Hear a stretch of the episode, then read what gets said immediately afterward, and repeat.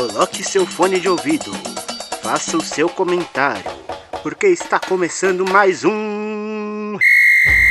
Resenha de Vestiário.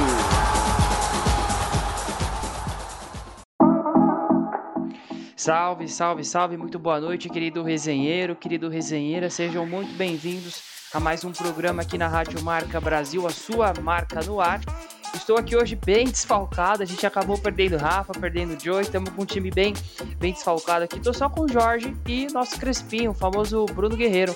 boa noite de vocês, rapazes. Boa noite, rapaziada. É, hoje o Rafa deu aquela pipocada, né? Porque hoje que era o dia de criticar o VAR, né? O defensor do VAR sumiu. O advogado do VAR desapareceu.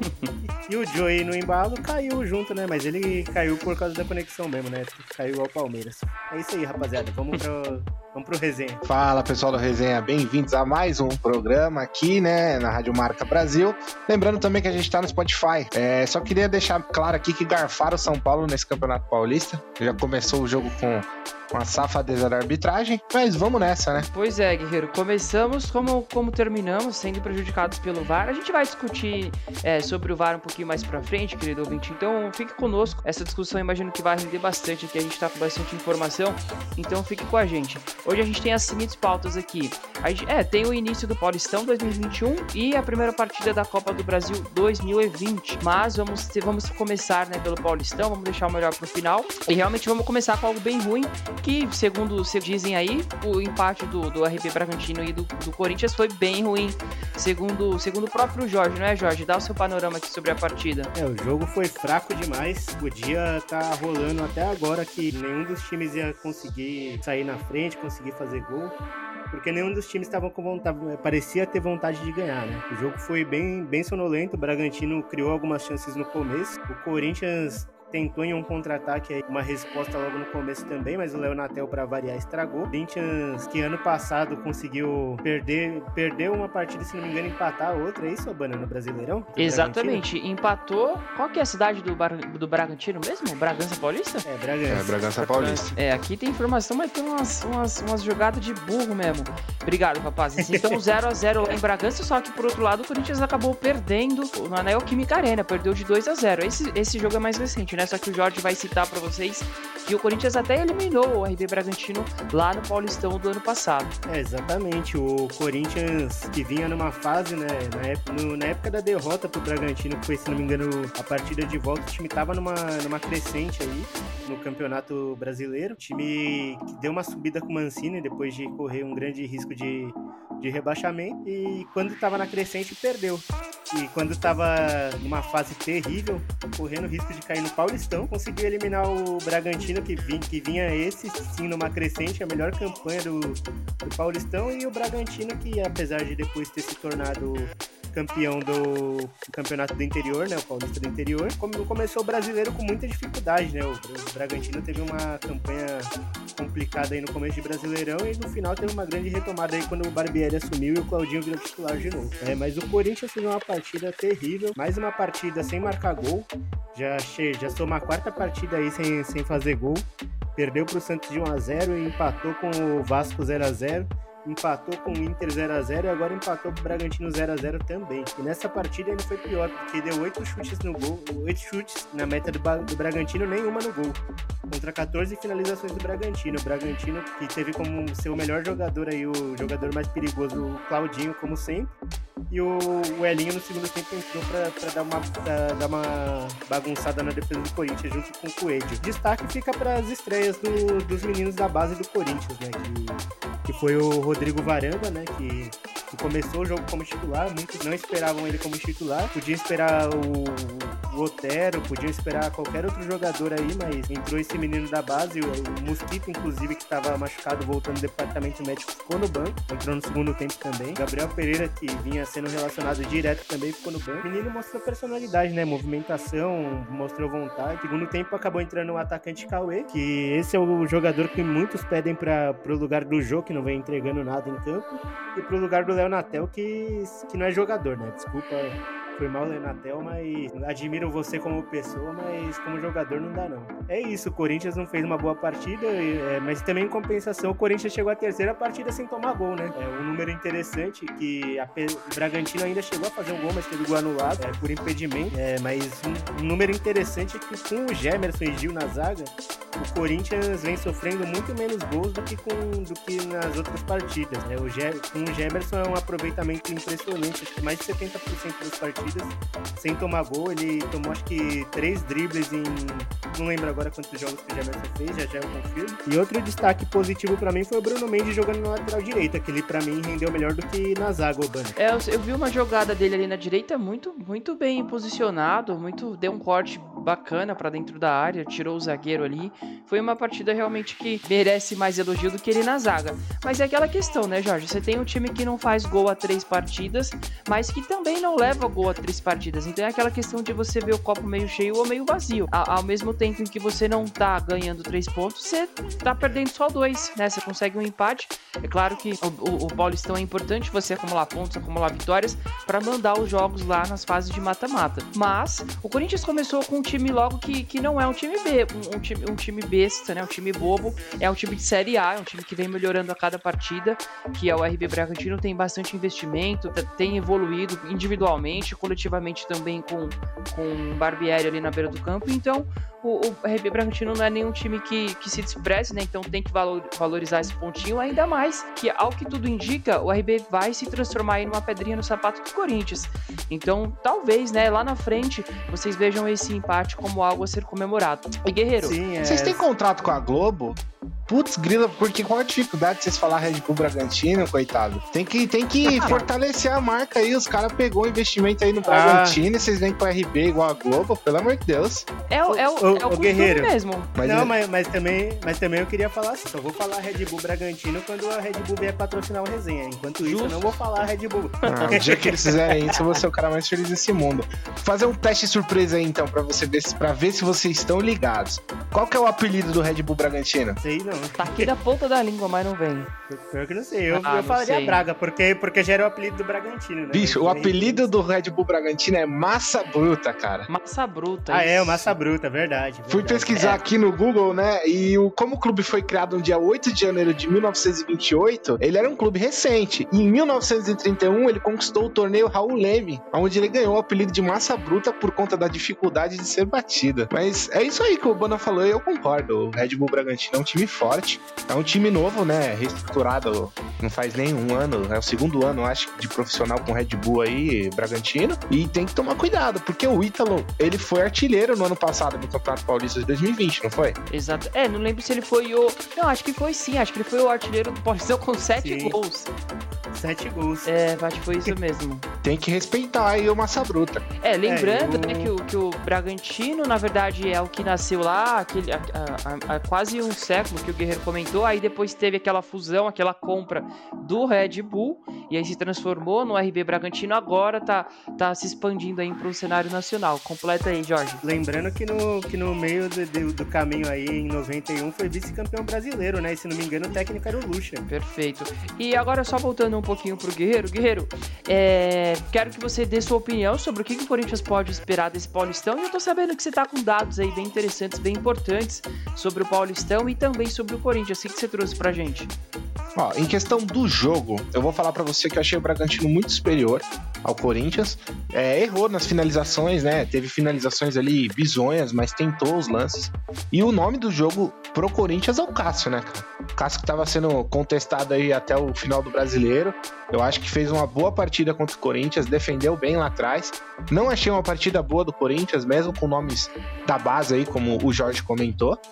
Mas é aquilo, né, cara? O Bragantino é um time forte, o Corinthians também é um time forte. É só o primeiro jogo do Campeonato Paulista, ainda tem muita coisa pela frente. É bom pro Mancini. O meu Mancini já tem o Corinthians já de uma temporada, então não deve ser difícil fazer esse time render nesse Campeonato Paulista. O que a gente tem que fazer é esperar, né, cara? É, o Corinthians que, que, vai, que tá dispensando alguns jogadores também aí para essa fase de reestruturação, né? Além de trazer os caras da base. Já mandou embora aí o o Jonathan Cafu, que acabou de confirmar o empréstimo pro Cuiabá. O Walter deve ser o mesmo destino aí. E parece que o Marlon, zagueiro do Corinthians, também vai pro Cuiabá. Então são três jogadores do Corinthians indo pro Cuiabá. É, o Ederson fechou, se não, me, não sei se acho que foi empréstimo também com o Fortaleza. E hoje o Corinthians liberou os atacantes Matson e André Luiz para procurar novos clubes. Mas para mim o André Luiz é muito melhor do que o Léo Natel, né? Mas isso aí, aí fica discussão, né? Pra, pra mim é coisa de empresário e é isso aí. Pintou na... aí, só... Fala aí, fala aí. Eu ia falar, e só completando, Obana, ontem tinha saído uma matéria 8 da manhã no, no GE, né? Gemerson tinha disputado sete partidas e em cinco delas não tinha sido vazada. Então agora são oito partidas e seis partidas que não foi vazado com o Gemerson na zaga. Perfeito, show de bola. Eu queria até ressaltar o comentário do Guerreiro aqui, que ele disse que o RB foi. que o Red Bull foi superior, e eu vou ter que concordar, né? Porque Muito obrigado. Vocês já, vocês já ouviram essa opinião minha, o Jorge sabe que eu penso assim. Eu senti o Bragantino bem superior, até porque, se a gente for ver o melhor da partida ali, se você pegar pelo menos os melhores lances, os melhores momentos, você vai ver que o Cássio foi muito consistente nessa partida. Inclusive, vale até essa ressalva aqui, porque a gente vinha criticando. Não sei se a palavra vai se criticar, né? Mas a gente, a gente vinha pondo em, em xeque a titularidade do Cássio. A gente vinha falando isso nos últimos programas. Então, vale essa ressalva de que a partida do Cássio foi muito segura. É, ele pode sim se dizer que ele garantiu esse ponto pro Corinthians, porque tiveram umas três ou quatro bolas ali que eram cruciais pro, pro Corinthians conseguir esse empate. Então, acho que vale sim essa ressalva pro Cássio. E você não concorda comigo, Jorge? Você não acha que o Cássio foi o melhor do Corinthians, que o Cássio segurou esse empate, que o Bragantino foi superior? Você não concorda nessa parte? Ah, eu acho que o Bragantino teve as melhores chances, mas não foi muito superior. Eu achei que foi um jogo feio. Eu não gostei de ver o jogo. Eu falo porque, para mim, teve poucas chances criadas do, dos dois lados, né? O Cássio acho que fez duas, três defesas, mas para mim, como eu já tinha falado antes, para mim o melhor do jogo foi o Bruno Mendes por, pela partida, pela segurança, tanto apoiando, né? Mesmo sendo um zagueiro, apoiava no ataque, principalmente no segundo tempo, quando o Mancini pediu para o time atacar um pouco mais pela direita. E na defesa foi bastante consistente, até conseguiu tirar o Claudinho do sério. O Claudinho tacou a bola nele, mas depois ficou tudo certo entre os dois. Mas para mim, o Bragantino foi, foi melhor que o Corinthians, mas não foi muito superior. Para mim foi um jogo muito feio, como eu já havia falado. Eu quase dormi umas três vezes nesse jogo aí, como o Joey dizia, mas eu também mal vi a hora de acabar o primeiro tempo, esperando um segundo tempo melhor. Porque eu não aguentava mais aquele jogo tão feio. É uma pena, então, né? Porque, bom, o Bragantino é um time Série A, um time de elite, um time que vem dando trabalho aí pros grandes do Brasil, então enfim, a, a, tendência é que a gente encare o Bragantino mais vezes nesse Paulistão, né? Seja, seja na. Na verdade, todos os times ainda vão enfrentá-lo, mas é, na, na, na, fase de mata-mata, certamente um dos grandes vai encontrá-lo.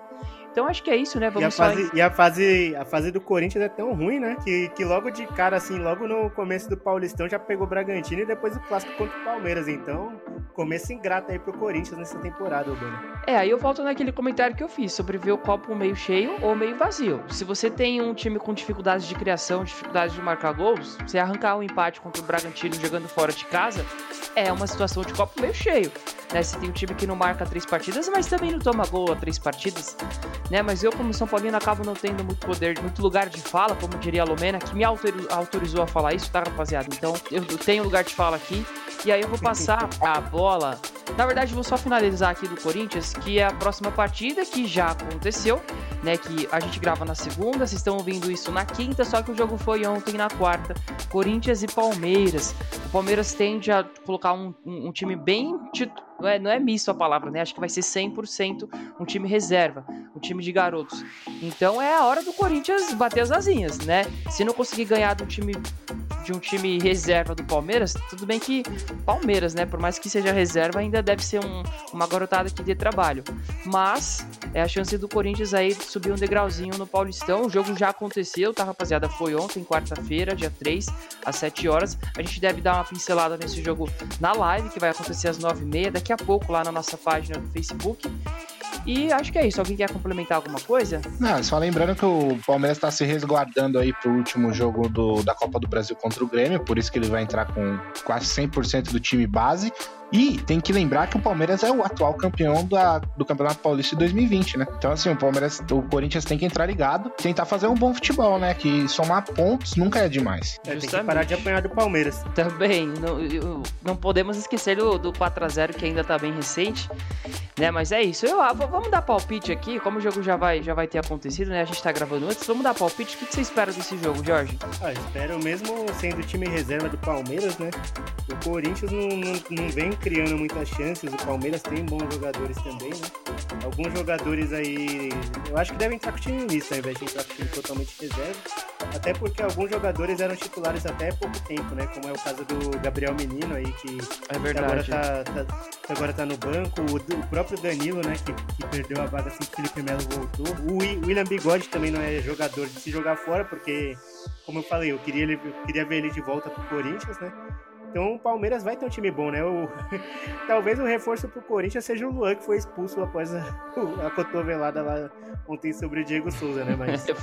Mas, mas, de resto, o Palmeiras tem, tem um time bom, assim. É, até, até o time reserva, eu acho que se equipara com esse, com esse time limitado do Corinthians. Talvez o Corinthians só se sobressaia na zaga, né? Que é o que a gente sempre fala.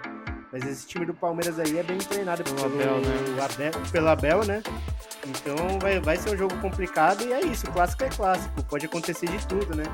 É, você, vocês mesmos acabaram provando, né, disso no final do ano passado aí, quando. Ele vai falar do jogo. Ele vai falar do jogo não, contra São Paulo e Corinthians. Vai, vai, fala. Não, não, não tô falando de São Paulo e Corinthians, tô falando contra o Santos mesmo, que foi contra o time reserva do Santos. E vocês acabaram perdendo a partida. Então é isso que eu falo. Clássico é clássico e não tem um favorito. Apesar de ter um time que tem um, um elenco superior e tudo mais, no, no clássico se resolve dentro do, dentro do campo, dentro dos 90 minutos. Então vários, vários times muito inferiores já, já ganharam de, de times superiores. Para mim é 50-50, não, não conto vitória, também não conto derrota, porque é dentro de campo que vamos saber o nível de concentração dos jogadores, né, Albano? Nossa, que comentário clichê, hein, Jorge? Custa apostar na vitória do seu time? O que, que você espera desse jogo? Ô, ô Guerreiro, o que, que você espera dessa partida aí? Dá, dá um vencedor, pelo menos, vai. Não fique em cima do muro igual o Jorge. Em condições normais, vai dar um a um. Se o Pix da Titia Leila cair no bolso do juiz, 3x1 pro Palmeiras. é, o Pix tá, tá, tá mostrando a que veio. Então, com isso, com o esse Pix tá comentário. tá mudando o futebol mais do que o VAR, rapaz. com esse comentário, a gente encerra aqui Corinthians. Vamos entrar agora em Santo André e Santos 2 a 2 A gente teve um jogo bem movimentado lá no Canindé. A gente teve gols do Ramon e do Vitinho pelo Santo André, Jean Mota e Gabriel Pirani, que chegou a virar a partida pro Santos, né? Fez um 2 a 1 só que o Santo André acabou empatando. Foi uma, uma, uma partida bem, bem movimentada. O que você achou desse jogo, Jorge? Com base nos melhores momentos. É, foi um jogo bastante movimentado, né? E quem perdeu aí os primeiros minutos acabou perdendo o gol do Santo André, que foi logo no início, né? Se não me engano, foi com 2, 3 minutos de jogo aí, um belo gol, né? Uma bela batida aí, difícil pro Vladimir pegar. O Santos, que, que veio com muitos meninos pra essa partida, né? Se não me engano, era, era 19 da base dos 20 relacionados. E o único que não foi relacionado foi o Jean Mota, né? Que fez o primeiro gol do Santos. De resto, era tudo, tudo menino da base, né? O Santos poupando aí o, alguns jogadores após o, o, final da última temporada aí. É, ainda não teve o Roland como seu treinador, né? Foi o treinador interino que que estava à beira do, do, gramado nessa partida. E, e, pegou um adversário que hum, algumas pessoas consideram fácil, mas se vocês bem lembram, na temporada passada, no Paulistão passado, o Santo André chegou a fazer uma campanha bem interessante, né? É que o Santo André pegou um, um grupo complicado também, mas o Santo André chegou a fazer uma campanha bem interessante. Deu trabalho para muitos times aí, aí do São Paulo mesmo, do interior. Então foi foi um belo Paulistão e acho que esse ano aí deve esperar a mesma coisa do Santo André, não é, Urbano? Concordo, concordo, porque eu cheguei a ver. Não foi só melhores momentos, cheguei a dar umas. Alguns, alguns breves instantes ali, eu tava vendo o jogo. Rapaz, o Santo André é um time que não veio para brincar, viu? Você já ressaltou que na temporada passada fez um bom, um bom campeonato mas voltou assim, ou igual ou melhor. É uma, um time que vai dar trabalho, eles têm jogadores muito como eu posso dizer, que, que não tem medo de jogar, né? Por assim dizer. Eles estão numa, numa, numa equipe de menor expressão, mas não tem medo de ir pra cima, não tem medo de atacar, seja lá quem estiver do outro lado. É um time que vai para cima sem medo de tomar gol, como tomou, né? Tomou os dois, mas não teve medo de ir pra cima e buscar um empate. Foi uma partida que, assim, a gente não dá muito pro Santos, né? Porque depois é, de perder a, a final da Copa Libertadores, o time caiu bastante, bastante, bastante. Conseguiu pegar uma pré-Libertadores no finalzinho do Brasileirão, mas é um time que acaba perdendo um pouco aquele ânimo, aquele ímpeto, né? Ainda mais com a saída do Cuca, que era um técnico que os, que os jogadores gostavam bastante. A gente, né, como, como, como espectadores, gostamos bastante do Cuca, pelo menos falando por mim, né? É um cara que eu tenho um apreço. Então, o Santos acaba perdendo bastante com a saída dele. É, não, não teve titulares em campo, né? Então também não dava para esperar muito, mas a gente ainda, é, ainda é um time que tem Marinho, ainda é um time que tem Soteudo e assim por diante. Algum comentário sobre essa partida, Guerreiro?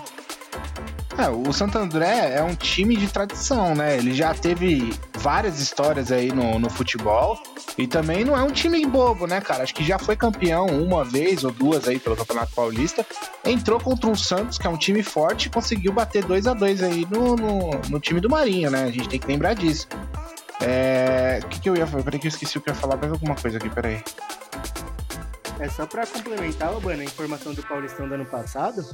O Santo André dos times grandes só perdeu pro Palmeiras. Empatou com o Corinthians, empatou com o Santos e ganhou de São Paulo. Então, não é, não é um time bobo, não. Desde o ano passado aí, o Santo André tem dado trabalho para os times grandes de São Paulo. É, acho que o, o, que o Guerreiro ia falar, talvez, aí eu vou, vou dar algumas informações aqui, Guerreiro. Você me disse se era o que você ia falar. O Santo André tem uma Copa do Brasil, rapaziada. O que o São Paulo não tem, o Santo André já tem em cima do Flamengo ainda, hein? Lembrei o que eu ia falar. A gente não pode ficar julgando agora o Santos também pelos resultados das temporadas passadas, né? Eu acho que assim, como é um, uma temporada nova, um ano novo, supostamente mais tardio aí, então a gente tem que avaliar agora os times com base nos próximos resultados, né? Então, assim, não acho que foi um, um jogo ruim pro Santos, acho que o Santos jogou bem. Só que o Santo André também entrou embalado aí no primeiro jogo dele e fizeram um, um jogo bem legal de 2 a 2 Eu acredito até que foi um jogo melhor do que o jogo do Corinthians contra o Bragantino. Ah, isso com certeza. Com é certeza. Como falei, eu, é como eu falei, se, se tivesse pelo menos alguns golzinhos assim no, no, jogo do Corinthians, eu já tava feliz, mas eu achei bem chato o jogo do Corinthians e pelo que eu tava, eu tava acompanhando mais pelo Twitter, né? O jogo do Santos tava movimentado, teve bastante chance criada por dois lados aí. É, mas eu não ponho essa partida do Santo André tão à frente da do Corinthians, não. Porque vocês estão. Vocês não, né? Eu digo mais do Jorge. O Jorge critica esse jogo, mas com base no que o Corinthians apresentou. E eu não achei que o, que o Red Bull deixou a desejar em algum ponto, em algum sentido. Eu achei que foi para cima também. O mesmo Red Bull que a gente viu no Brasileirão foi o Red Bull de ontem. Então, quando o Jorge diz aqui que a partida foi ruim, foi abaixo, eu acho que você tá dizendo mais do Corinthians, não é não?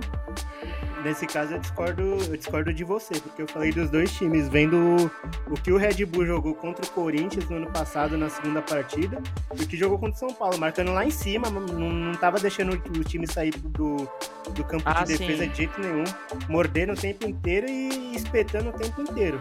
Nessa partida aí o time tava trocando passe, mas a troca de passe tava mais lento. O time não tava com aquela velocidade que o Red Bull implementa nas partidas. mas aí tem uma fraco. coisa, Jorge. Tem uma coisa aí que esse jogo que você tá falando que o, que o Red Bull meteu um sonoro 4x1 no São Paulo, tem, um, tem o um seguinte ponto. Naquele momento o São Paulo era líder do Brasileirão. Então toda equipe que vai jogar contra um líder de Brasileirão se prepara, estuda. Não é que não vai estudar se não for o líder, né? Vai, vai ter toda uma preparação. Só que contra o líder o jogo tem um sabor especial. É, e isso foi dito, né? Imagino Sim, que por. Mas... Foi, foi, foi.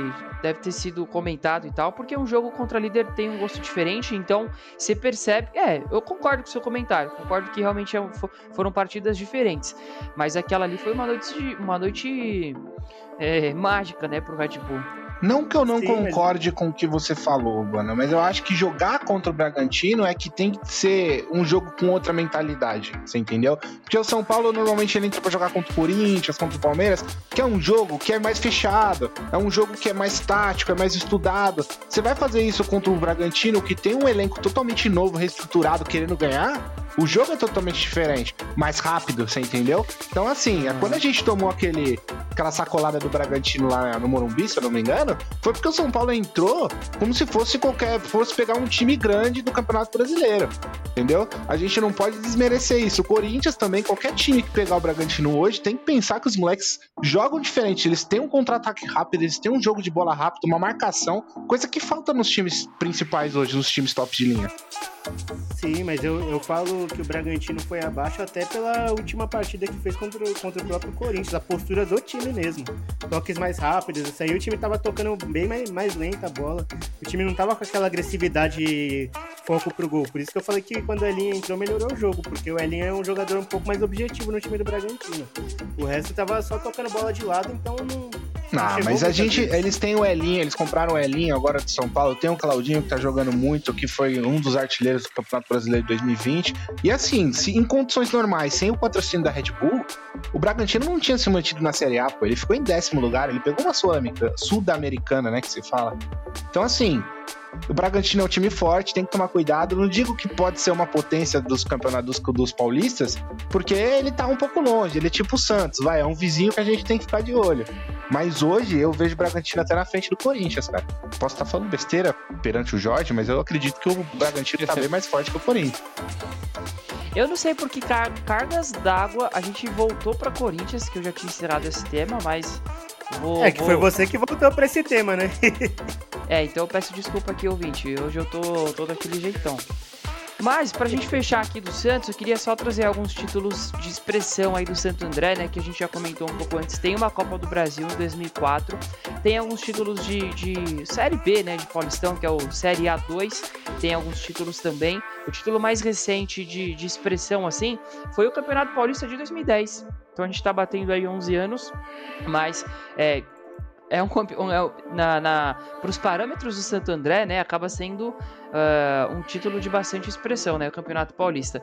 E aí o Santos tem a próxima partida que também já aconteceu, né? A gente tem as partidas do Paulistão nessa quarta-feira, né? Ontem, na verdade, vocês estão ouvindo esse programa na quinta, vale sempre ressaltar, mas a gente grava na segunda. Então os jogos já aconteceram do, do, do Paulistão, a gente já teve RB Bragantino e Corinthians, a gente já teve também Santos e Ferroviária. Esse começou às 5, né? Um pouquinho mais cedo que o do Corinthians.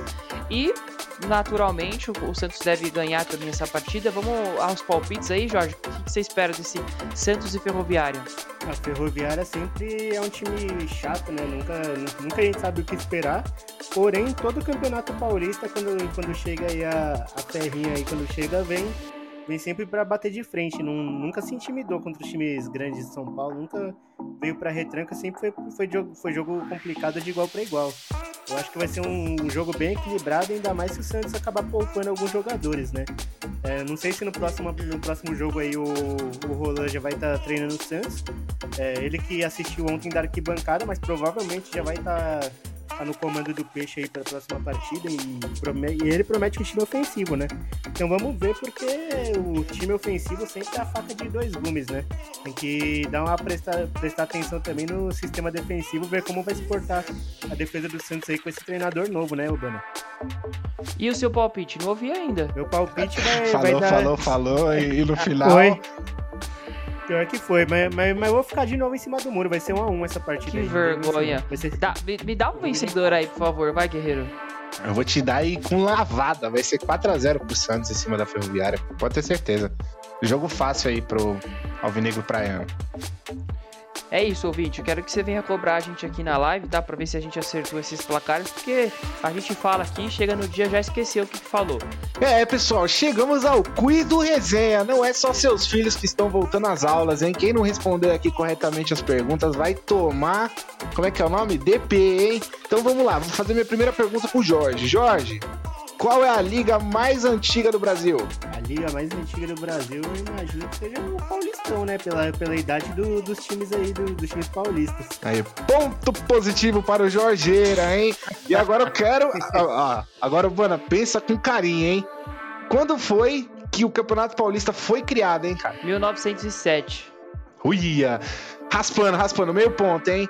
O Campeonato Paulista foi feito em 1902, tá, pessoal? Era lá Nossa. na Liga Paulista de Futebol, só que em 1941 que virou o Paulistão que a gente conhece. E até hoje foi disputada todos os anos, ininterruptamente. Incrível. Aqui tem informação. Então vamos lá, a próxima pergunta. Essa aqui não deve ser muito difícil. Eu vou até fazer pro Urbana. Urbana, qual é o maior vencedor do Paulistão? Meu timão. Meu timão gigantesco Corinthians. Ponto positivo, Banex. O Corinthians ele é detentor de 30 títulos pelo Campeonato Paulista. Em segundo aparece o Palmeiras e o Santos com 23 e 22 e o nosso tricolor com 21 títulos. Pode puxar os comerciais que esse pessoal aqui tá entendido do assunto. Salve, querido ouvinte! Quer anunciar seu produto ou sua empresa aqui no Resenha de Vestiário? Então entre em contato com a gente pelas nossas redes sociais, arroba e no Instagram, arroba Resenha de Vestiário. Vem com a gente! É isso, rapaziada. Voltamos para mais um bloco aqui no Resenha de Vestiário, na Rádio Marca Brasil, a sua marca no ar. Lembrando só, rapaziada, que a gente tá com a página lá no Facebook, tem a página no Instagram também. Então siga-nos, nos dê aquela força, acompanhe nosso conteúdo e vambora. Agora, vamos entrar no assunto aqui que já é um pouquinho mais delicado para mim, né? Pro Guerreiro. Empate do São Paulo e Botafogo de São Paulo também, né? De Ribeirão Preto. A gente teve gols de Dudu pelo Botafogo, Arboleda pelo São Paulo. E assim, vou dar meu primeiro panorama aqui, aí vocês vão discorrendo sobre, achei uma boa partida do São Paulo, embora um, um, empate amargo, né, com gosto de derrota, achei uma boa partida. A gente teve de novo é, questões em cima do VAR, então acaba a temporada, inicia a temporada, a gente vai ficar nessa até que se profissionalize tanto a ferramenta quanto quem opera a ferramenta. Então vou começar, vou começar com seu, com seu comentário, com seu panorama, Guerreiro.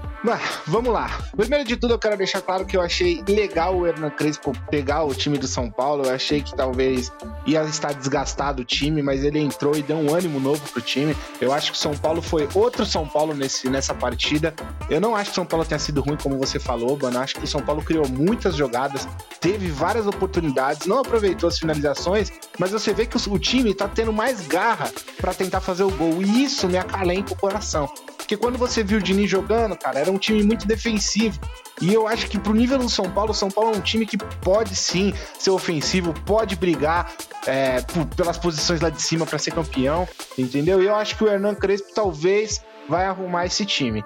É, você pode perceber, quem assistiu o jogo viu que o Botafogo só teve uma única oportunidade no jogo todo e foi a oportunidade que acabou acontecendo o gol ali. É, não não dá para ter um culpado, mas é sempre pela, pela lateral do campo, né? Alguém deixou de marcar o jogador, o jogador saiu correndo e conseguiu engatar o contra-ataque. Porém, o São Paulo teve mérito e conseguiu pegar. Ele saiu na frente, se eu não me engano, né? Ele fez. Não, ele saiu. Peraí. Corta essa parte, Jorge. Logo em seguida desse contra-ataque, o São Paulo conseguiu empatar com o Arboleda. Mas é isso, acho que o São Paulo foi bem. É, pro torcedor São Paulino, talvez tenha sido difícil ver aquele último lance que ia decidir a partida, né? Não estava impedido. Se eu não me engano, é Luciano que estava ali no meio, né? É, eles deram o impedimento do Daniel Alves. Mas a jogada era legal. É, se você botar a reguinha lá, como diz o Rafão, você pode ver que a jogada foi legal. Mas infelizmente São Paulo foi garfado, né? É só o primeiro jogo do Campeonato Paulista. Mas se entrar com essa mentalidade, a gente pode de repente pensar em um título, hein? É, acho que o Guerreiro começou ali. É, o Guerreiro que a gente conhece, né? Um cara que, que, que sempre vê time. O copo pra mim tá sempre transbordando quando tá sempre São Paulo, né? Exatamente. aquele, aquele copinho de chorinho que tá pingando ali o chorinho. Você viu o jogo, Jorge? O que você achou da, da intervenção no Varley? Naquela... Inclusive, são dois lances, né? Naquela mesma intervenção.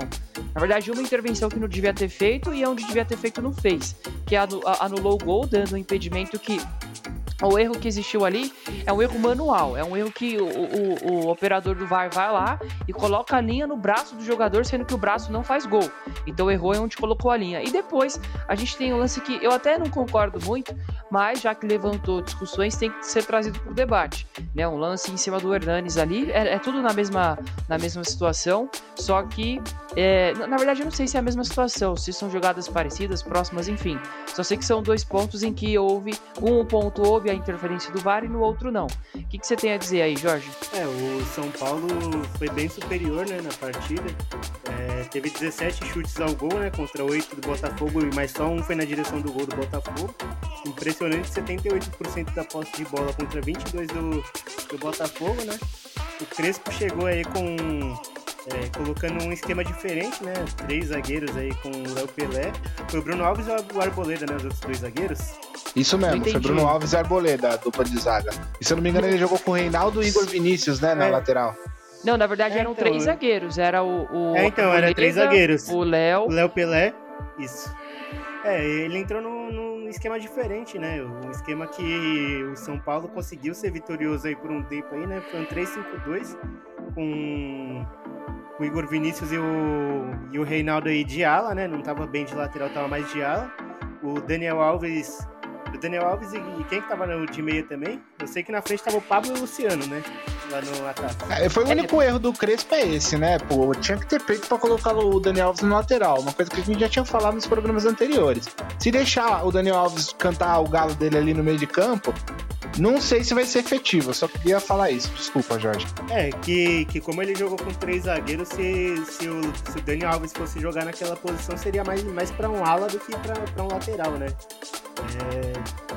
mas mas pra, pra mim, né? Se, se, se o Rafa defende o VAR com unhas e dentes, quem sou eu pra ser contra, né?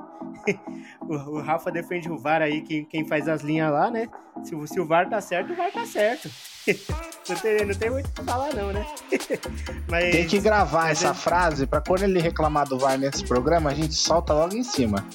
Não, é, o, o, o Rafa falou que eu, que eu fugi no Corinthians e Flamengo e veio falar da linha do VAR. Agora é ele que sumiu, agora que era a vez dele falar, o advogado do VAR, né? Que é o Rafa, defensor aí do Sandro Merahit aqui do, do Resenha, né? Desapareceu hoje, e eu queria fazer isso, né? Foi covarde aí, sumiu, inventou uma desculpa aí, falou que o irmão tem trabalho de faculdade. Mas, mas é isso aí, rapaziada, é isso aí. Quando- Quando a pessoa perde a razão, é isso mesmo, mas, mas falando sério agora, o, o, o VAR errou, né? Assim como teve problema também com o VAR no, no jogo do Mirassol contra o São Bento, em que o jogo ficou paralisado seis minutos, Obama. Lá no, no Mirassol e São Bento, só fazendo uma observação, o jogo ficou parado seis minutos porque a geração de imagem não estava chegando ao campo. Você acredita nisso? Será que a gente vai ter mais um ridículo. ano dessa palhaçada do VAR, cara? Porque é, o VAR entrou com um contexto de ser efetivo e preciso no futebol, pra eliminar os erros. E a gente vê que quando tem um erro, ele não elimina. E quando o erro existe, ele finge que não vê. Como é que tá o critério dessa arbitragem de vídeo? Então, É, o, ne- o negócio é, o então. seguinte. Termina aí, Jorge. Nesse caso aí do Mirassol foi um problema técnico, né? Parece que a imagem não estava sendo gerada pro árbitro de campo. E parece que o árbitro de campo ele teve que pegar um radinho para se comunicar com, com a cabine do VAR lá, porque, porque o som do VAR também não estava chegando para ele. Parece que ele pegou um radinho e ficou no radinho com, com o árbitro de vídeo se comunicando. Walkie-talkie, de QCL, VAR, QCL. É, foi exatamente isso. e só depois de seis minutos que, que resolveram, né? Porque podia ser um possível pênalti, mas como teve um lance de impedimento antes, aí, aí essa, era, essa era a grande discussão, né? Mas aí quando, quando teve a geração lá da imagem, aí viram que tava impedido mesmo e seguiu o jogo. Mas não tava impedido. Mas eu vou falar, eu, por isso que eu torço pro Vasco. Eu espero que o Vasco ganhe aquela ação na justiça que ele tá cobrando do VAR da CBF de 100 milhões de reais, daquele erro do VAR descalibrado no, no Campeonato Brasileiro. Não sei se vocês se recordam. Mas é, tem, que, tem que sofrer no bolso mesmo, porque senão a CBF não vai mudar. Vai deixar essa palhaçada mais um ano. Não tem como. Mas aí é um negócio complicado, Guerreiro, pelo seguinte: a gente acabou de ter uma nota aí, um artigo do, do Sandro Merahit, e, e assim, ele diz que a questão do VAR ser tão atrasado, né, em comparação com o mundo lá fora, seja, seja nas Américas mesmo, seja na Europa, o VAR é muito atrasado aqui no Brasil por dois pontos.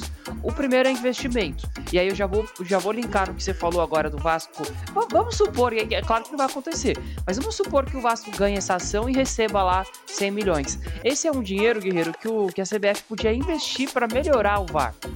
Isso porque a tecnologia usada aqui no Brasil não é da- das, mais, das mais atuais, das mais é, das de ponta, né, por assim dizer. Não é a mesma tecnologia da Europa. Talvez a gente pense que VAR é um só, né, que não tem A nem B nem C, que enfim é, é uma ferramenta só para todo mundo. Não é. Existem empresas específicas que atuam com essa área. Então a, a- a que atua aqui no Brasil, a- o VAR que, o- que os campeonatos do Brasil utilizam não é o de ponta, não é o melhor. Esse é o primeiro ponto. Então haveria que deveria haver um investimento mais, mais forte, mais pesado no VAR. Então a gente começou muito assim, foi empurrando com a barriga, né? Já que era para pôr, colocaram, só que foi pelo mais barato. Então esse é o primeiro ponto. O segundo, que também vai envolver investimento, vai envolver dinheiro, é de quem vai controlar o VAR. O VAR, acima de tudo, é uma ferramenta que precisa do humano.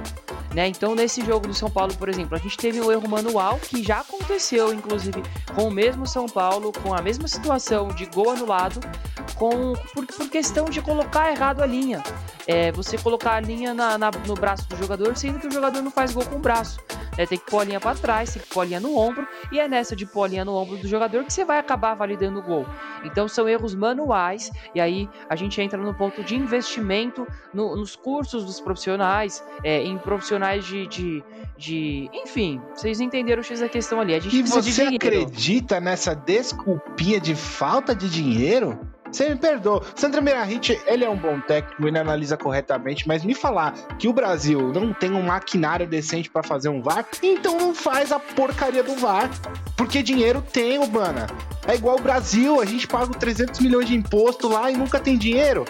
Só as marcas que pagam aí a, a, o Campeonato Brasileiro, era o Açaí no ano passado, não sei se esse ano vai continuar. Dá muito bem sim pra eles comprarem maquinário. Maquinário você não vai comprar em um ano, vai, vai, vai cair em, desuso, em desuso, você entendeu? Então, assim, eu acho que o Vasco tem razão e tem que ganhar um dinheiro pra CBF ligar um alerta e fazer as coisas direito, pô. Não pode ficar sucateando o, fute, o, o futebol, exatamente. Porque isso influencia resultado, isso influencia planejamento técnico, isso influencia um monte de coisa, cara. Enquanto a gente ficar se escondendo nessa, de atrás dessa desculpa de ai, tá faltando dinheiro, o mundo não vai girar, mano. Vai continuar mais uns 5 anos com esse problema. Bichão pistolo. Não, guerreiro, a gente vai resolver. Uma hora vai pra frente. É, é, claro que é Brasil, né, mano? Tudo, tudo aqui é, é, é ultrapassado, é, é, demorado. Mas vai, vai melhorar, mano. Tem que ter esperança que vai melhorar. Uma hora. Não que eu esteja bravo com você até, mas você concorda comigo que quando saiu essa onda do VAR, saiu na Europa, saiu no Brasil ao mesmo tempo. Entendeu? Não teve uma diferença. Mano, tem, tem diferença. As coisas na Europa são diferentes das coisas aqui. É o que eu falei. A Europa tem mais culhão para chegar e pagar uma ferramenta que é cara. Já no Brasil, a gente não tem toda a questão de. Nem vou entrar nesse ponto de corrupção, né? Não sei se existe ainda na CBF, se. Enfim, se é uma, um ponto que vale trazer pra pauta. Mas, enfim, envolve grana, então é complicado. Né? Mas, ó, a gente vai ter que puxar aqui pra intervalos, né? Que daqui a pouco a gente vai ficar sem tempo pra falar da Copa do Brasil.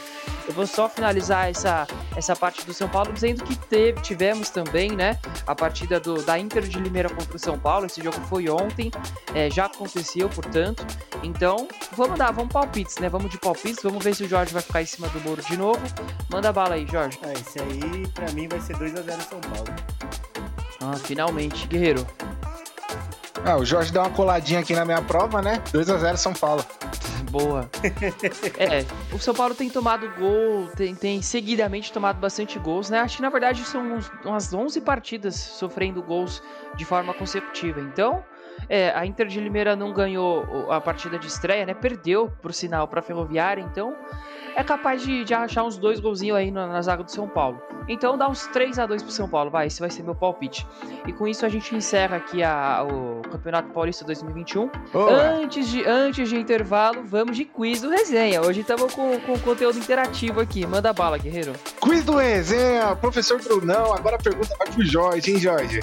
Qual é o clube que mais disputou o Paulistão? O clube que mais disputou? Hum... Tempo na tela eu acho que foi o Corinthians. Ponto positivo. O Corinthians foi o que mais disputou o Paulistão. Eles já disputou o Paulistão 106 vezes. Palmeiras e Santos vem logo atrás com 103 participações.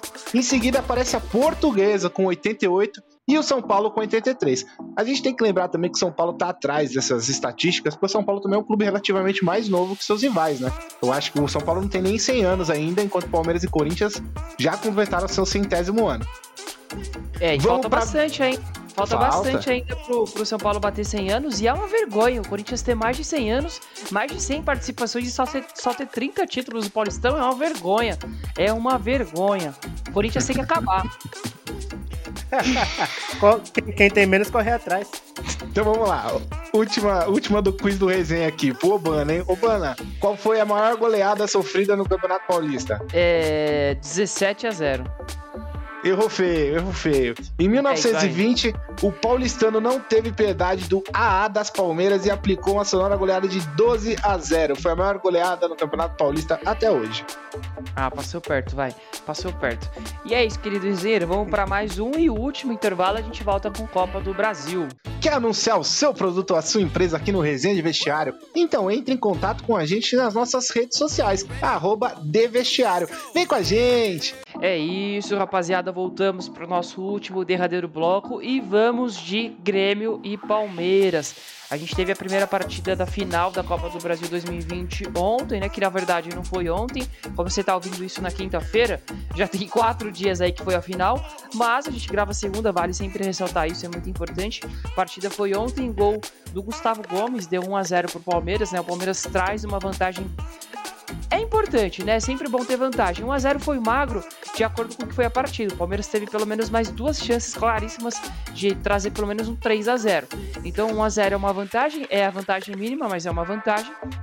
E aí a gente tem a próxima partida no domingo que vem, dia 7. Jorge, panorama do jogo. É, o Palmeiras foi muito superior ao Grêmio, né? O Grêmio só ficou dando toquezinho de lado, para um lado, para o outro, e o Palmeiras não. O Palmeiras foi para cima, criou chances, né? O gol que o Palmeiras fez foi uma vergonha a zaga do Grêmio. Gustavo Gomes subiu sozinho, sem ninguém. Não precisou nem pular muito aí. É, o Paulo Vitor ainda para ajudar espalmou para dentro, mas para mim a menor culpa do, do gol foi dele. Para mim a maior culpa foi da zaga de dar tanta liberdade pro Gustavo Gomes, que é um jogador que é, que é bom no jogo aéreo. Palmeiras, que é um time que é muito forte também nesse, nesse tipo de jogada. Eu não sei o que acontece com a zaga do Grêmio. É, né, desde o fim do Campeonato Brasileiro aí vem sofrendo gol todos os jogos. O Grêmio não consegue passar jogo sem tomar gol. Então o Luiz Adriano perdeu um gol feito. Rafael Veiga fez uma jogadaça, deu uma caneta é, no Paulo Miranda, é, ajeitou pro Rony. O Rony perdeu também um, um outro gol feito. O Palmeiras teve chance para matar o jogo. Aí no, no, segundo tempo tava uma partida de início um pouquinho mais equilibrada, mas o Grêmio continuando tocando só bola de lado, sem objetividade. O PP, depois que foi vendido, não, não, não vem jogando mais nada aí pelo time do Grêmio. Desapareceu, ficou no bolso do Marcos Rocha. O Marcos Rocha, que também vinha fazendo uma temporada péssima, conseguiu fazer uma ótima partida ontem, né? É... E, o, e o Palmeiras aí conseguiu um bom resultado. O Luan foi muito infeliz na, na jogada lá com o Diego Souza. É, o árbitro Marcelo de Lima Henrique, de primeiro momento, tinha dado só amarelo. Ele que costuma cometer alguns erros absurdos, assim. É... E se não fosse o Bandeira, o VAR também, né? O que foi na frente do Bandeira, o Luan deu uma cotovelada feia que cortou a cara do Diego Souza, ficou parecendo rock. Aí o Grêmio tentou ir pra cima, né? Renato Gaúcho colocou o Turim, colocou o Ferreirinha aí para ver se mudava a partida. Para mim demorou para colocar o Ferreirinha, porque esse menino para mim já merecia uma chance no time titular do Grêmio já faz um tempo. Rabisqueiro, é, faz lateral cansar, entortou o Vinha umas duas, três vezes aí. É, mas o Palmeiras aí hum, se fechou. Era, 10, 10 jogadores dentro da área aí do Palmeiras aí se defendendo e buscando um contra-ataque, né? Que no finalzinho ainda quase conseguiu arrumar aí um contra-ataque, mas o Grêmio ficou bola na área, tocando bola, e o Palmeiras com os 10. Teve um lance muito feio aí que, que o Grêmio ficou pedindo mão no lance aí, que, que parecia jogada, jogada de várias, sabe? Bate, rebate, chuta. Sim. É, todo, parecia um monte de caneludo jogando, parecia a gente no fute de terça, sabe? E, mas para mim também teve um lance aí, o Renato Gaúcho depois do jogo reclamou que o Grêmio foi prejudicado. Para mim teve um lance aí que foi bem questionável aí, que foi um possível pênalti no PP, né? Que foi fora do lance, se não me eu não lembro se foi o Luan ou foi o Gustavo Gomes. É, acabou, mesmo sem querer calçar acabou calçando o PP e, pra, e sem querer também é pênalti fora do lance ainda sem bola. É, então era um lance que pelo menos devia ter sido observado no VAR, não foi o Marcelo de Lima Henrique não foi nem olhar no VAR depois, o VAR não chamou ele também. É, para mim essa é a única reclamação que o Grêmio pode fazer e talvez os acréscimos. De resto a arbitragem foi, foi normal, foi, não teve nenhum, nenhuma interferência. É, mas seis de, seis de acréscimo também foi, foi muito pouco, porque só o atendimento pro Diego Souza e a expulsão do Luan demorou uns dois, três minutos, mais as substituições, o jogador do Palmeiras caindo. Então, para mim, a única reclamação do Grêmio é esse possível pênalti aí e os acréscimos, Obana. É, eu achei um, a arbitragem fraca, mas isso por ser um reflexo do que eu já tenho, do que eu já acredito sobre a arbitragem no Brasil. E eu, eu acho que foi fraca pelo seguinte motivo: muita falação, muita reclamação em cada falta, muito burburinho em volta do árbitro, é, a, na, nas duas beiras do gramado também, as duas comissões reclamando demais. O Abel, o Abel ele tá bem à vontade já, né? Vocês veem que ele fala mesmo, ele xinga, ele gesticula, vai para lá e para cá, ele já tá bem à vontade, né? E assim, ele tá errado num cenário em que todo mundo age assim? Tá e não tá. acertar, porque se todo mundo faz, ele vai fazer também, né? E vai que ele ganha uma no grito. Então ele consegue ajudar o time dele. Mas tá errado porque, meu, a gente precisa ap aprender a se portar. A gente precisa, não só a comissão técnica, né? Os jogadores precisam aceitar quando faz uma falta. Precisa aceitar a decisão do árbitro.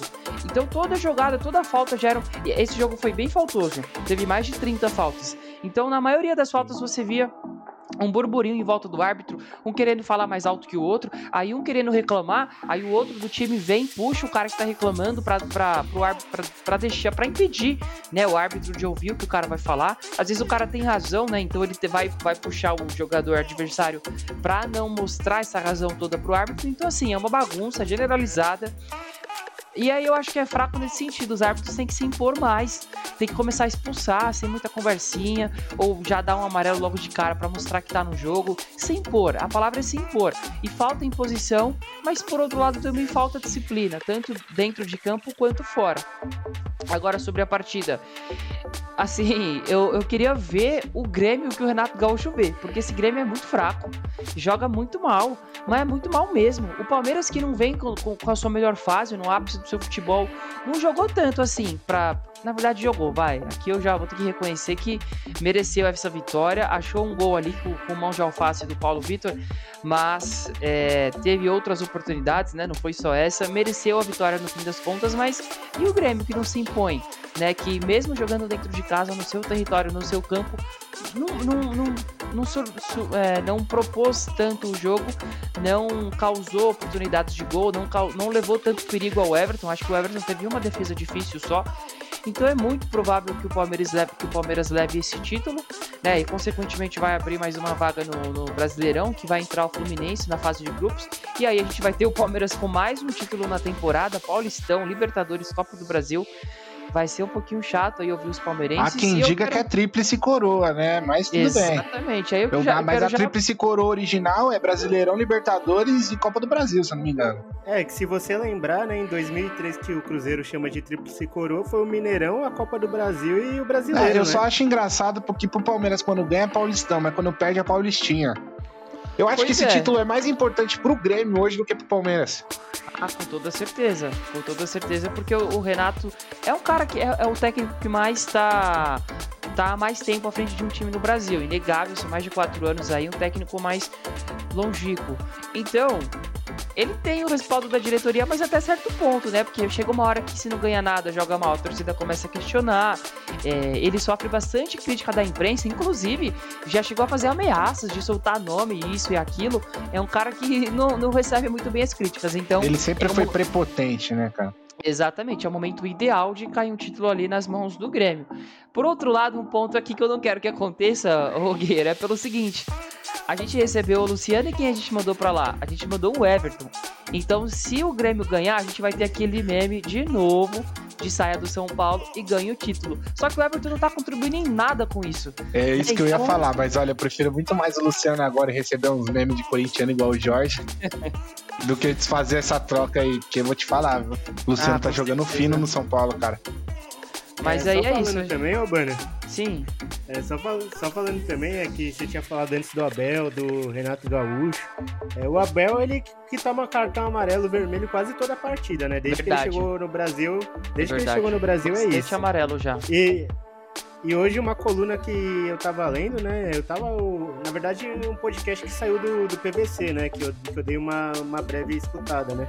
Que fala que o Grêmio é o time mais chato do Brasil, e é mesmo, porque o, o, Renato, porque o Renato Gaúcho, ele, ele quer apitar o jogo e ele faz os jogadores dele querer apitar o jogo, e isso aí influenciou bastante também a arbitragem em alguns momentos, né? É, todo, qualquer lancezinho assim é gritaria, é sei lá o que, é sei lá o que, e Mas se perguntar para ele, o Grêmio é o melhor time do Brasil. É, exatamente. Quando perde, o Grêmio sempre é prejudicado, né? E a única coisa também que eu queria, nesse caso aí, só nessa partida de discordar do Guerreiro, eu também não gosto do, do Felipe Melo e fui totalmente contra a saída do Danilo do time do Palmeiras. Mas o que ele jogou ontem foi brincadeira. Ontem ele tava bem demais na partida. Foi fundamental aí para anular o time do Grêmio. Ele e o Gustavo Gomes lá atrás, no, no após a expulsão do Luan. É, é mas até que... então o Felipe Melo tava jogando de volante, né? Que é a posição que ele gosta. Que na temporada passada ele tava jogando de zagueiro. Por isso que eu digo que o xerife é o Gustavo Gomes. Sim, mas, mas, mas após a expulsão do Luan, tava ele e os outros 10 lá na área ajudando, né? E quem mais tava cortando bola lá era ele e o, e o Gustavo Gomes, no, após a expulsão do, do Luan, né? É, mas, mas é isso, né? O Grêmio se complicou, né? Pode, pode ter a chance assim, de reverter o resultado, até porque após, após a derrota lá pro River, lá na Libertadores. Essa foi a melhor partida do Palmeiras, na minha opinião. Claro, além do jogo contra o Fortaleza, mas foi o time reserva. Essa foi a melhor partida do time titular do Palmeiras após a derrota na Libertadores contra o River. Na minha opinião, pelo menos. É, eu concordo. É a melhor partida que eu também vi do Palmeiras há um bom tempo há um bom tempo e, e graças a essa partida conseguiu uma, uma, uma, uma vantagem que, como eu disse, é mínima, mas não deixa de ser uma vantagem. Né? Quem vai ter que propor o jogo, quem vai ter que ir pra cima é o Grêmio. E nessa o Palmeiras acha um, dois contra-ataques ali e mata a partida. Né? E a gente não teve a estreia do Palmeiras no Paulistão justamente por, essa, por, por esse primeiro jogo da final da Copa do Brasil. Né? O Palmeiras vai estrear só lá na quinta-feira, dia 11, né? E aí vai ficar agora, vai treinar essa semana. Na verdade, nem vai ter treino essa semana, né? Já tem a partida. Na, na verdade, ô Banner. Deixa eu me corrigir inteiro aqui, eu tô me confundindo é, todo. É, a, na verdade, ter, entre aspas, a, a, estreia seria dia 15, só que dia, dia 11, só que esse jogo que seria a estreia foi adiado pro dia 11. E aí, a estreia, que não é oficial, mas vai ser a estreia, é quarta-feira agora contra o Palmeiras. Mas me corrija aí, porque contra também, Corinthians, também contra tenho Corinthians. se falei certo. Fala de novo, fala aí. Corrige, corri, corrigindo de novo, a estreia do Palmeiras é contra o Corinthians, não Foi contra o Palmeiras. Exatamente isso. Aí, a, a, voltando... O Bana caiu no meu pra... golpe da confusão. É, foi. encarnei aqui o nosso famoso confuso guerreiro. guerreiro. E aí, enfim, aí a próxima partida do, do Paulistão, já assim vai ficar melhor. A próxima partida do Paulistão do Palmeiras é só lá no dia 11. Então acho que é isso, rapaziada. Mais algum comentário aí pra gente Posso encerrar? deixar o último recado? Toda catimba que o Palmeiras fizer em cima do Grêmio é pouco pelos que, pelo que eles fizeram no jogo contra o São Paulo. Eliminaram a gente da Copa do Brasil pra fazer uma palhaçada dessa. Espero que o Palmeiras ganhe também. É, e o, meu último destaque aí também é que para esse jogo contra o Corinthians, né? A árbitra, o, o jogo vai, ser, vai ter uma árbitra, né? Que vai ser a Edna que a Edina Alves Batista, né? Que, que foi a primeira árbitra, se não me engano, a apitar no Mundial de Clubes também. Ela teve presente nesse Mundial de Clubes, foi árbitra, foi quarta árbitra. E ela vem se destacando, é, é uma ótima árbitra, né? Já, já vi apitando alguns jogos do Corinthians e não deixa, e não deixa jogador apitar jogo, não, hein? Pra mim, ela seria uma boa árbitra pra apitar também o jogo do, do Palmeiras com o Grêmio aí, porque. Também acho. Ela não, de, ela não deixa ninguém ficar apitando na orelha dela, não. Ela já corta logo o jogador, já, já dá cartão, já, já fala, os jogadores respeitam muito ela. É, e eu queria parabenizar, parabenizar ela, né, por, por mais, um, mais um feito, né? Ela que é arbitra FIFA aí. E, e para mim vai ser uma das melhores árbitras aí do, do país, se já não é a melhor. Muito bom comentário, Jorge. Obrigado por trazer aqui em pauta. E vamos caminhando aqui para o fim. Algum outro comentário, Guerreiro? Não, só isso. Eu tô, tô feliz, o São Paulo tá jogando bem. Acabou o quiz? Acabou o quiz. Acabou. Eu tenho mais um aqui, vocês querem? Para finalizar? quiz do resenha, hein? Quero saber, eu já tinha falado isso para vocês em off, então eu vou só reler, beleza? Em 1977, o Corinthians encerrou um jejum de quase 23 anos sem um título de grande expressão ao bater a Ponte Preta numa série melhor de três duelos. No segundo duelo, o Corinthians conseguiu encher no Morumbi, na casa do rival, 138 mil torcedores, cara. Foi a maior, a maior, o maior número de bilheteria do Corinthians no Morumbi. Foi num jogo em 1977 contra a Ponte Preta. É, Show de esse bola. jogo aí tem história, hein? É, esse jogo aí tem história, hein? Se a gente coloca essa rapaziada no Morumbi hoje, ele cai no chão. Não, a verdade é que os bombeiros nem deixam mais, né, cara? Porque hoje acho que a lotação, a lotação total do Morumbi, se eu não me engano, é 60 mil. Tinha quase o dobro, cara. É, por aí, uns 66, 68. É, exatamente. Maracanã é a mesma coisa. Show de bola. Então é com isso, querido ouvinte, que a gente encerra nosso programa de hoje, quinta-feira às 8. Lembrando que você está aqui na Rádio Marca Brasil, a sua marca no ar. E daqui a pouco, às 9h30, estamos lá com a nossa live na página do Facebook, arroba. Então vem com a gente. A gente deve, vamos definir ainda o que, que vamos falar, mas talvez a gente dê uma pincelada aí na final do Brasileirão, no Corinthians e Palmeiras que vai ter acontecido. Então liga lá, Facebook 96, arroba Devestiário. Falou, boa noite de vocês também, rapaziada, por favor. É, eu queria primeiro falar que o Rafa é um pipoqueiro. É... E é isso, eu vou, vou jantar ele daqui a pouco na live. Esse, esse advogado aí da, da arbitragem aí, quero, quero só ver. Vem com a gente, rapaziada. Tomara que tenha muita polêmica nesse clássico aí. Valeu, pessoal. Mais um programa aí do Redes de Vestiário. E o mais importante é ter você aqui do nosso lado. Então, fica aí. Daqui a pouco, 9h30, tem live no Facebook. Então, acabou o programa na Rádio Marca Brasil. Vai lá no Facebook, conversa com a gente, dá o seu comentário, que é muito importante. Obrigado, Urbana. Obrigado, Jorge, pelo, pela ótima quinta-feira aí. E vamos resenha. Valeu, rapaziada. Fui!